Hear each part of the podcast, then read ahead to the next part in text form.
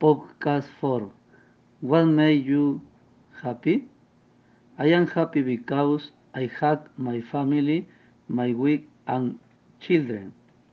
I am happy to, to have you in my family.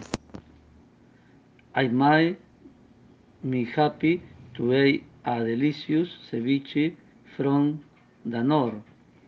I am happy when we travel as a family and we know beautiful please.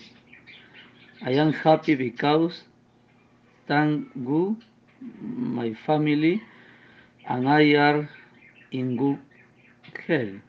Thank you.